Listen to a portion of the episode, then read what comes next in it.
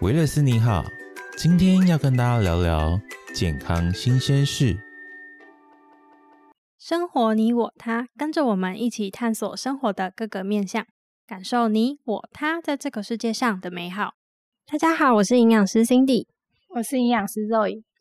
中秋节快到了呀，今天我们就要来跟大家聊聊中秋节。Zoe，中秋节你最期待的事情是什么呀？我看形式里好像有年假，哎，还蛮开心的，终于可以放假了。几天年假？这一次好像四天吧？四天哇！我跟你说，我还有另外一件事超期待的，就是逢年过节的时候，公司都会发三节礼金。那你是不是要请大家吃东西啊？诶没有啊，你也有三节礼金，不用我请你吧。然后除此之外啊，其实像台湾人，他们都其实蛮注重过节的那种气氛，所以中秋节的时候就很多人会送礼盒，尤其最常见的就是月饼礼盒啊。但是我觉得月饼超肥的，每年我们家都会收到蛮多厂商送的月饼的，这样代表你朋友很多，不错啊。但是每次都消化不完。没错，面对中秋节最应景的月饼啊，其实很多民众都跟你一样，又爱又恨，又爱吃又怕越吃越胖。那根据我们国国建国建署的调查，其实我们平均来讲呢，我们的广式月饼大概就是呃，其实它还蛮小的，就是如果食量比较大人吃的话，大概。两三口就没有了，它它的热量大概就是跟我们吃三碗的白饭差不多一样大，所以吃下去的那个量还蛮多的，就等同于你可能去吃一个鸡腿便当是炸的一样，就一个月饼哦，然后你可能就是又去吃了什么正餐，所以那一整天的热量可能就大概两三两千大卡左右，甚至三千，超可怕的。真的吃下肚通常只要十五分钟，甚至有的人吃比较快，五分钟就吃完了。但是热量啊，却要健走大概二点五个小时才能够消耗完一颗月饼耶。而且我觉得传统的月饼就是吃了之后会比较没有饱足感，而且我们吃月饼的时候，有时候就是它那个馅料什么的就比较干，所以有时候会想要配点饮料什么的来喝，那个热量要更可怕。真的，而且就算现在市售有一些比较小、比较简单的，像凤凰酥啊，或者是凤梨酥小的绿豆椪，有些人就会觉得，哎，它小小一颗，是不是热量就比较低？但其实这一类型的月饼啊，它也有两百到三百大卡的热量，是和市售一碗饭是差不多的耶。那其实像我的话，我就会嗯呃拿过来公司，或者是给我朋友的一些公司，然后让他们去分这样。就因为我其实我自己放在家里，我会特别很想要，就是下班的时候跑去吃这样子，所以我就会特别带来就分给大家吃。你就是属于那种要胖要大家一起胖，不可以只有我自己一个人胖的类型。不过啊，其实这时候也不用太害怕，我们可以透过认真的去看营养标示，来找出一些呃一样很美味可口，但是负担却比较少的月饼。这时候建议大家可以去选择，就是每一百公克低于四百大卡，或者是单颗的热量低于两百五十大卡的月饼，或者是说我们也可以直接去选购分量比较小的，像是一颗小于五十公克的那种一口月饼，它可能就是一个不错的选择。或者是像刚刚周宇提到的，我就陷害别人，让别人跟我一起吃。也有广式月饼，他们的料都超丰富的，像有些它就会加一些卤肉啊，然后或是什么豆沙，有些还会加麻吉的。对，现在的那个月饼越来越浮夸。那像你刚刚提到的啊，蛋黄酥、凤凰酥，或者是一些比较澎湃的广式月饼，里面会加咸蛋黄。那台式的月饼，他们则会加入卤肉，或者是有一些会拌豆沙馅。那豆沙馅为了要让它比较香，其实都有额外再添加一些猪油在里面。那这些隐藏性的热量啊，其实我们都看不到。那加上这一类型的食材，它其实胆固醇含量比较高。当我们吃太多的时候，容易会增加心血管的负担。内，那如果像这一类的族群的话，他可他们可以，如果想吃月饼的话，要怎么样做选择啊？嗯，通常会建议啊，如果能够不选有蛋黄的，会是最好的。因为现在其实很多月饼是蛋黄是一颗，甚至有到两颗以上的，这时候可能就会心血管的负担比较大。建议还是选择就是不要过度调味，那卤肉啊那些额外高油脂的东西添加不要那么多的月饼，会是比较好的哦。哎，那 Cindy，像你其实，在就是医院工作的时间还蛮久。如果像遇到那种糖尿病的族群的话，他们又特别想吃月饼，因为大家都在过节嘛，然后大家都在送礼，那这种族群要怎么办呢？嗯，其实我们市售非常多的月饼啊，它都是做甜的口味。那甜口味的月饼里面就很容易夹一些豆沙啊、枣泥啊、红豆泥等等的，吃起来又甜又香。但其实像这一类的口味的甜月饼啊，它会加比较多的精制糖，就很容易造成我们血糖的一些负担。所以这时候就会建议大，就是那些糖尿病的病友要记得，就是他整日的饮食规划也要把月饼算进内。如果那一餐他要吃月饼的话，第一个。方法当然是选择分量小的，或是减半吃。那除此之外，当餐的那个碳水化合物，像是我们平常当做主食类的饭啊、面啊，都建议要减半去做使用，以免它的血糖一飞冲天哦。除此之外呢，传统的这些蛋黄酥月饼呢，它其实加的料有时候还蛮丰富的。那如果像肾脏病的族群啊，它可以怎么做挑选呢？好，那另外其实像传统的这些月饼啊，它加的这些卤肉啊，或者是蛋黄，其实它的含磷量还有含钠量都非常高。尤其台湾这个肾脏病不好的人口其实也蛮多的，所以其实像这种族群呢，它就可以尽量挑那种内馅它是包那种水果料，就是比较多的来去取代。那也可以尽量选择那种呃太白粉啊，或是成粉做的这些月饼，那它外表其实看起来就会比较水嫩水嫩、精致一点。那它也可以，就是它的含磷量也比较不会那么高，这样子。没错，尤其现在市面上啊，就是大家越来越注重养生，所以很多店家都会推出那种所谓的养生月饼。那大家就会觉得说，哎，我是不是吃了养生月饼就会越吃越养生，然后比较不会造成自己额外的负担，减少自己的罪恶感呢？但其实养生月饼里面呢，它都会添加比较多的坚果类，像是杏仁、腰果、核桃、松子等等的。那这一类的坚果类啊，因为它含磷量比较高，所以反而对肾脏病来说是一种负担。标榜养生的月饼，反而会越吃越伤身呢。那其实华人地区呢，也中秋节也是三大节庆，所以不晓得从什么时候开始，后除了中秋节会赏月。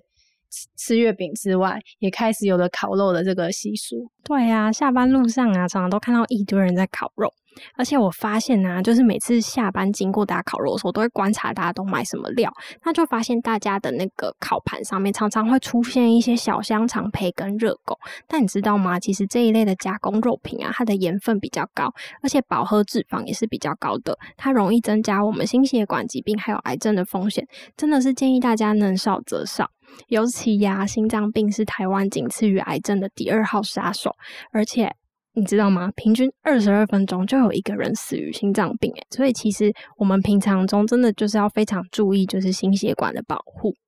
那当然，逢年过节除了开心之外呢，其实我们在肉品的选择上面，可以尽量选择是肉片的，它会比肉块还要好。因为肉片来讲的话呢，它本身来讲，它熟的几率会比较快，那它就可以减少就是我们跟那个炭火它在接触的这个面积。嗯，这时候就会建议大家，除了就是选择食物的，像你刚刚提到肉片优于肉块之外，也要选择比较低饱和脂肪的新鲜肉品会比较好。举例来说，像是鱼片啊，或者是鸡肉、瘦肉，都会比那些肥肉、五花肉来的好很多。而且你知道吗？烤肉酱的钠含量其实超高的。这时候啊，建议大家要加水稀释，去降低它的盐分，或是我们也可以利用一些天然的食材或食物去增加风味。举例。来说说，如果是使用一些像柠檬汁啊，或是加一些蒜在里面呐，或甚至使用一些柳橙汁啊、醋啊、姜去做搭配，都会比直接吃那个很咸的烤肉酱来的好。而且你有发现吗？大家烤肉酱都会重复刷超多次，真的，就是先刷两次，然后烤一烤，呃，再再补个两次，然后整个吃到你肚里的时候，大概已经刷了十几次才下肚吧。嗯，但是就是其实我在前几天有看到一篇文献，就是他有提到说，其实我们在烤肉之前，因为大家一定会配一些饮料来喝，这样子，尤其是啤酒，就是喝了之后就会觉得哇，吃肉然后配饮料特别爽，这样子。嗯嗯嗯。那其实我在烤肉之前，我们可以把就是那个肉片啊，把它夹在啤酒里面。浸泡的话，它其实是可以去，就是降低在烤肉当中会发生的一些就是致癌物。然后那篇文献是有特别提到说，就是其中是以那种呃黑麦的啤酒，就是它降低的那个呃致癌物的含量，它是最多的这样子。但是我是没有试过，就是加啤酒这样子腌过之后下去烤，好不好吃这样子？也许呃今年中秋节可以来试试看。很酷诶，就是啤酒除了可以就是喝下肚，就是去让我们就是一边赏月，然后一边有点忙的那种感觉之外，还可以就是加在肉里面，我觉得是一个嗯蛮特别的一个选择。那其实比较普遍，大家在烤肉的时候，应该比较多是会抹奶油，对不对？在上面让它变得更香、更可口。不过这时候也要提醒大家，其实我们市售的那些奶油上面也是饱和脂肪比较高的，吃多了容易造成身体负担。而且在烤肉的时候啊，也要提醒大家，就是烤肉的时候记得一定要在烤肉网上面铺铝箔纸，那避免汤汁。滴到那个高温的木炭，不是都会产生很多那个浓烟嘛？其实那个浓烟里面就含有很多有害物质跟致癌物质，所以其实，在烤肉的时候也是要注意一下，就是那个设备的准备也是非常重要的哦。现在不是有那种就是家庭式的，就是它那个是一盘的烤的东西，然后你就上去，然后给它涮个两下，然后它就熟。就是像有一些室内的那个烤肉的机器啦，对对对，就是烤盘。室内用的烤盘，对对对，是就不是用传统的木炭啊，或者是那个烤网，其实也 OK。只是有一些人可能无法接受那个，就比较没有过节的气氛啊，因为那可能平日在家里直接烤的那种感觉，就没有逢年过节的感觉。不过那也是一个好的选择，因为那个其实就不会增加致癌物质的风险，所以我觉得大家还是可以考虑的。那当然，我们在过。过节当中，我们除了吃肉之外，当然我们也要照顾好我们的肠胃道。所以其实我们也可以选择一些茭白笋啊，或者是说青椒，然后去做碳烤，然后补充一下我们的那个膳食纤维。然后比较建议的吃法，其实有点是韩式的吃法，就外面可以包一点生菜，然后再沾那个肉，其实口感也不错。或是啊，比较中式或台式的吃法是，你也可以在肉片里面卷入一些葱段啊，或是洋葱。有些人也会夹那个金针菇或香葱在一起烧烤，它其实也会蹦出新的滋味，其实也蛮不错的。然后也可以无形之中增加我们很多的蔬菜摄取，然后去促进肠胃道的健康。那除了蔬果之外啊，烤肉之余一定要来一点柚子吧。逢年过节，有没有看到大家就是一边烤肉都还会戴那个柚子帽，就是增加过节的气氛。那这时候就要跟大家介绍一下柚子啊，它的果肉其实富含膳食纤维，那在维生素跟矿物质的部分也是非常丰富的，而它也是非常少数，就是比较可以耐存放，就是像我们每次收到柚子啊，你隔好几个礼拜再吃，它其实也不会说坏掉或是怎么样的。那它是一个非常好的国产水果。那依据卫福部的一个食品成分营养的资料也发现呐，它里面的维生素含量非常的丰富，每一百公克就有五十一点一毫克，是一般我们常，我们一般可能都想象柠檬的维生素 C 很高，对不对？那柚子的维生素 C 呀是柠檬的一点五倍，然后巨峰葡萄的三十四倍之多，其实营养价值是非常高的。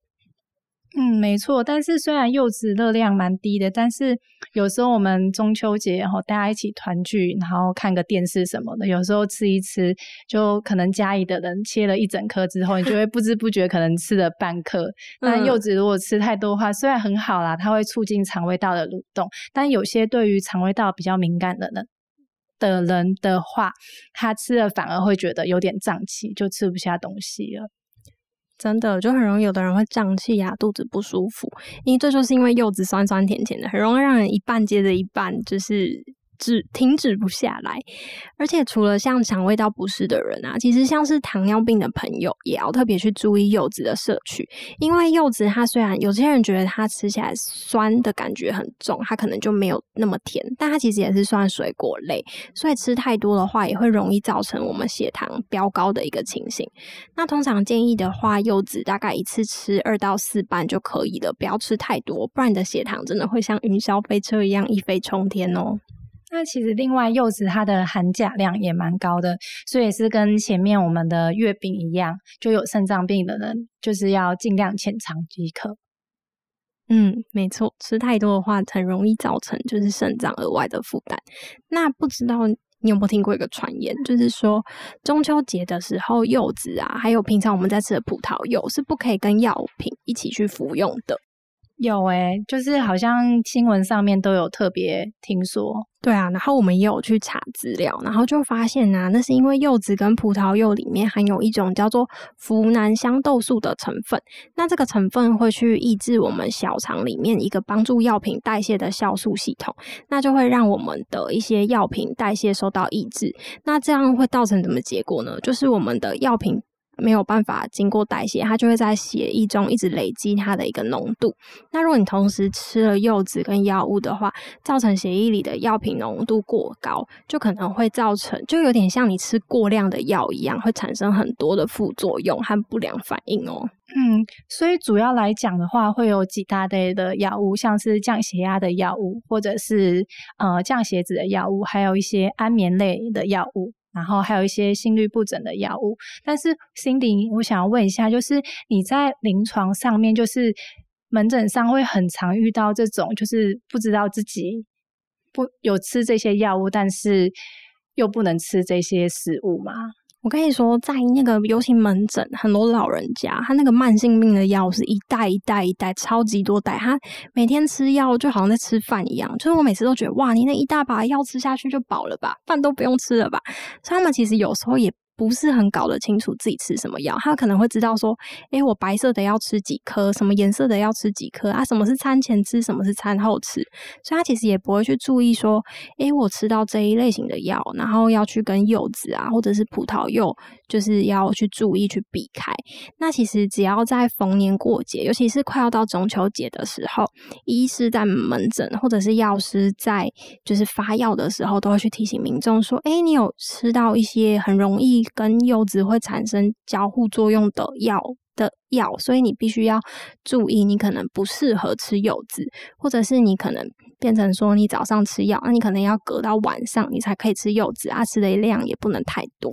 所以提醒大家，如果是用药比较复杂，或者是有使用到我们刚刚上述讲的这些药物的人，记得一定都要跟自己的医师还有药师讨论比较安全的一个用药跟。中秋节的一个搭配方式，对大家来说才会是比较安全的哟。没想到在中秋节过节的时候，还还有这么多健康的事情要注意。